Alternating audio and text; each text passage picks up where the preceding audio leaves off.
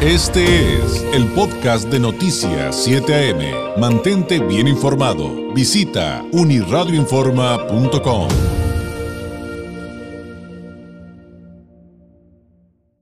Oiga, hay, hay, hay, un tema sobre la mesa que está súper interesante, digo, más allá de eh, esto que se ha convertido en, se puede decir, de culto en materia de, los videojuegos, cómo también a través de ellos se pueden sufrir ciberataques, cómo se han incrementado, pero cómo entenderlos quienes a lo mejor no estamos, bueno, yo sí soy un poquito gamer, pero eh, quienes no conocen mucho sobre cómo se pueden dar estos ataques desde aplicaciones web, desde el ransomware y demás, pues eh, vamos a aprender un poquito de ello de la voz de un super experto como lo es Hugo Werner, con quien ya hemos tenido la oportunidad de platicar y le agradezco enormemente que nos tome la llamada. Él es vicepresidente regional en Akamai Technologies Incorporated en, Latinoamérica. Es experto en negocios, innovación, tecnología y seguridad, entre otros.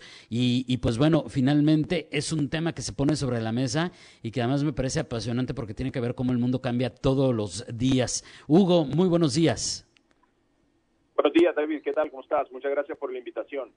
Oye, pues platícanos un poquito. De entrada, esta parte de, de que los ciberataques eh, también se dan a través de los videojuegos y eh, que de acuerdo a, a, los estudios, análisis que ustedes realizan, pues prácticamente día a día, eh, han aumentado notoriamente. Sí, claro. Bueno, mira, este, creo que una de las cosas que hemos este, tratado de hacer aquí con, con tu audiencia en el pasado es hablarles un poco acerca del riesgo de los ciberataques. Y si nos ponemos a pensar desde el punto de vista de los atacantes, que es lo que lo más importante, ¿no? O sea, pensemos desde el punto de vista de los atacantes, eh, ellos siempre van a ir a donde está, eh, donde hay activo, donde hay demanda, donde hay crecimiento, donde hay datos, cosas que se puedan robar.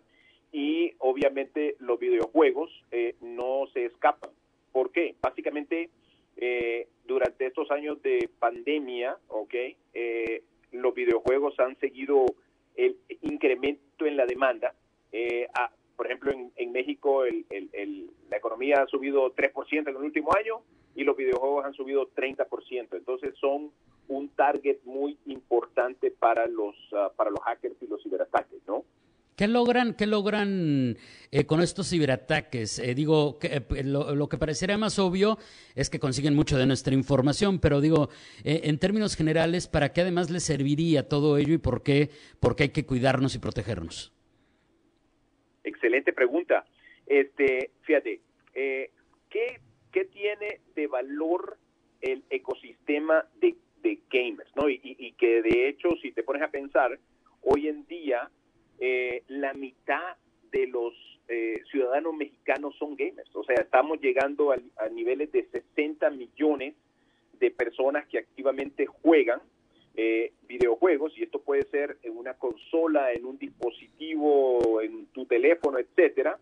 Y dentro de este ecosistema de videojuegos, como tú lo mencionaste al principio, hay componentes que tienen alto valor. Por ejemplo, eh, números de tarjetas de crédito para comprar créditos y para comprar microtransacciones con el, el, nuevo personaje de fútbol, el nuevo nivel de juego. Entonces, tar, números de tarjeta de crédito. Información confidencial acerca del el jugador, o sea, tu persona, tu correo electrónico, etcétera, cosas que te pueden ayudar a robar la identidad. Y ahí ya tenemos dos cosas que son importantes, ¿no? Tarjetas de crédito e identidad. Eh, y esas son dos de los activos que más se venden en el dark web. Claro. ¿Y, y cuál, eh, digo, a lo mejor habrá oportunidad de que los platiques con términos muy coloquiales, Hugo, porque esto tiene, eh, un, digo, un alto nivel tecnológico y, y, pues bueno, quienes son especialistas, pues sí podrían entender eh, a lo mejor todas las formas de lo que te voy a preguntar, pero eh, a través de qué vías logran estos accesos en cuanto a por qué es diferente un ciberataque a través de un videojuego, por ejemplo, a través de una consola, eh, respecto a, por ejemplo, nuestro teléfono inteligente o eh, simplemente los videojuegos que también hoy por hoy, digo, yo los ubico en mi generación más en una consola, ¿no? Los videojuegos, pero hoy por hoy, pero, pero hoy por hoy están también en cualquier este computadora, en cualquier PC. Sí. Entonces, a ver, fíjate, si, si nos ponemos desde el punto de vista del usuario final, ¿no? Una uh -huh. de las cosas que es importante, especialmente para los para los padres de familia, vamos a ser este, vamos a aterrizarlo lo más posible en el poco tiempo que, tiene esta entrevista. Eh, si yo soy un padre de familia, México tiene una característica muy importante alrededor de gamers, que es que la población de, de, ciudadanos menor a 16 años es bastante alta comparada con otros países como en Estados Unidos. O sea, 25-27% de, eh, de los jugadores mm, son menores de, 10, de, los, de los ciudadanos, son menores de 16 años. Y entonces, muchas veces los padres este, permiten que los hijos este, utilicen las tarjetas de crédito y coloquen probablemente algunas microtransacciones y cuando tú eres muchacho, pues, este, bueno, y de adulto tampoco, a veces ni nos fijamos en eso. Entonces, algo que es súper importante como, como, eh, como recomendación para los padres de familia es, número uno, asegúrense de entender en dónde están eh, los pequeños estos o sus hijos eh, colocando las tarjetas de crédito, probablemente utilizar tarjetas de prepago que, se queman, me explico, o sea, mira, aquí está un crédito de 100, 200, 500 pesos o lo que sea, y solamente eh, un posible robo de un número de tarjeta de crédito se limita solamente a ese crédito, ¿no? Entonces, ahí te, te, pongo uno de los de las cosas más este prácticas, ¿no? Está súper práctico eso. Oye, y, y, hay cálculos de, de, cuánto logran los ciberdelincuentes en un país como México con este tipo de actividades? O sea, cuánto, ahora sí que literalmente cuánto logran robar a través de todas estas acciones que nos estás contando. Sí, correcto. Mira, este, en términos generales, a nivel a nivel mundial, eh, los ciberataques eh, representan ya eh, más de 500 eh, mil millones de dólares. ¿ok? Entonces es una cifra eh, enorme. Y los videojuegos, por el hecho de tener una demanda muy alta, en términos de ciberataques, representan aproximadamente el 30%. Entonces, eh, si ponemos, si, si la, la, la, escala de lo que se vende en México, que los mexicanos consumen en videojuegos, es eh, 1.800 millones de dólares. Es una cifra enorme, ¿ok? 1.800 millones de dólares al año en el 2021 y se espera que este año probablemente llegue a los 2.000. Entonces, estamos pensando que probablemente 200, 300 millones de dólares de, de, robo a través de los ciberataques en videojuegos en México es una cifra conservadora. O sea que es un número muy, muy grande, ¿no? 200, 300 millones de dólares este, eh, eh, en robo de ciberataques por videojuegos. Wow, son números impresionantes.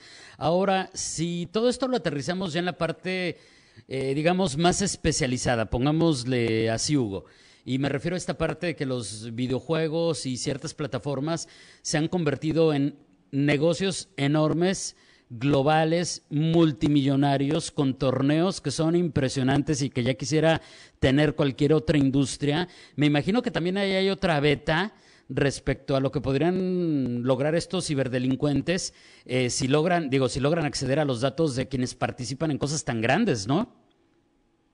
Mira, uno es los datos, definitivamente, y entonces en ese caso lo que lo que pueden hacer a través de los videojuegos es eh, robar tu información personal que podría utilizarse para ah, robar tu identidad y solicitar cosas como créditos o abrir cuentas bancarias, crear fraude.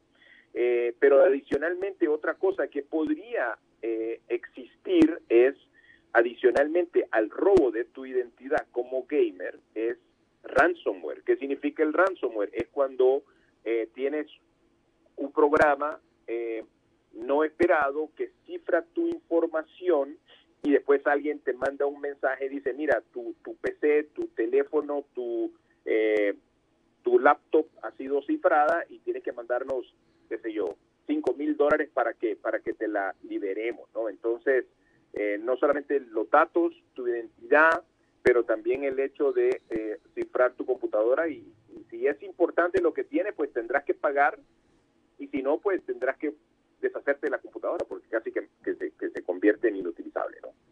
Oye, y en México nos dicen que, es muy difícil, eh, y me imagino que esto es regional, que no sucede en todo el mundo necesariamente, Hugo, que es muy difícil... Em, procesar a los ciberdelincuentes. A nivel global, ¿cómo está este asunto? Digo, porque por ejemplo este último ejemplo que nos pusiste, pues es evidentemente una extorsión. Eh, y, si te pregunto qué hacer, pues me imagino que depende del país en el que te encuentres, tendrás diversas soluciones, pero acá en México nos dicen que es dificilísimo lograr algo.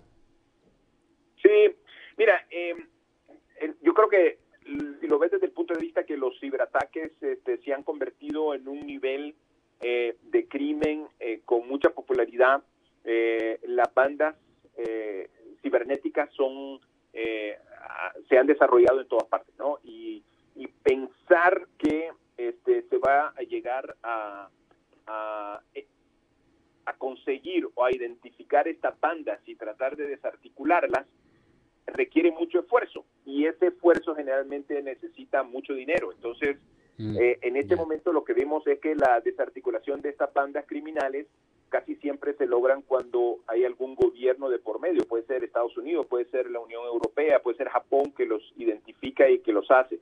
A nivel privado es eh, identificar a estos grupos y tratar de desarticularlos o, controlarlos es casi es casi imposible porque no hay mecanismos para, para hacerlo, a menos que tengas toda esa, esa, inteligencia.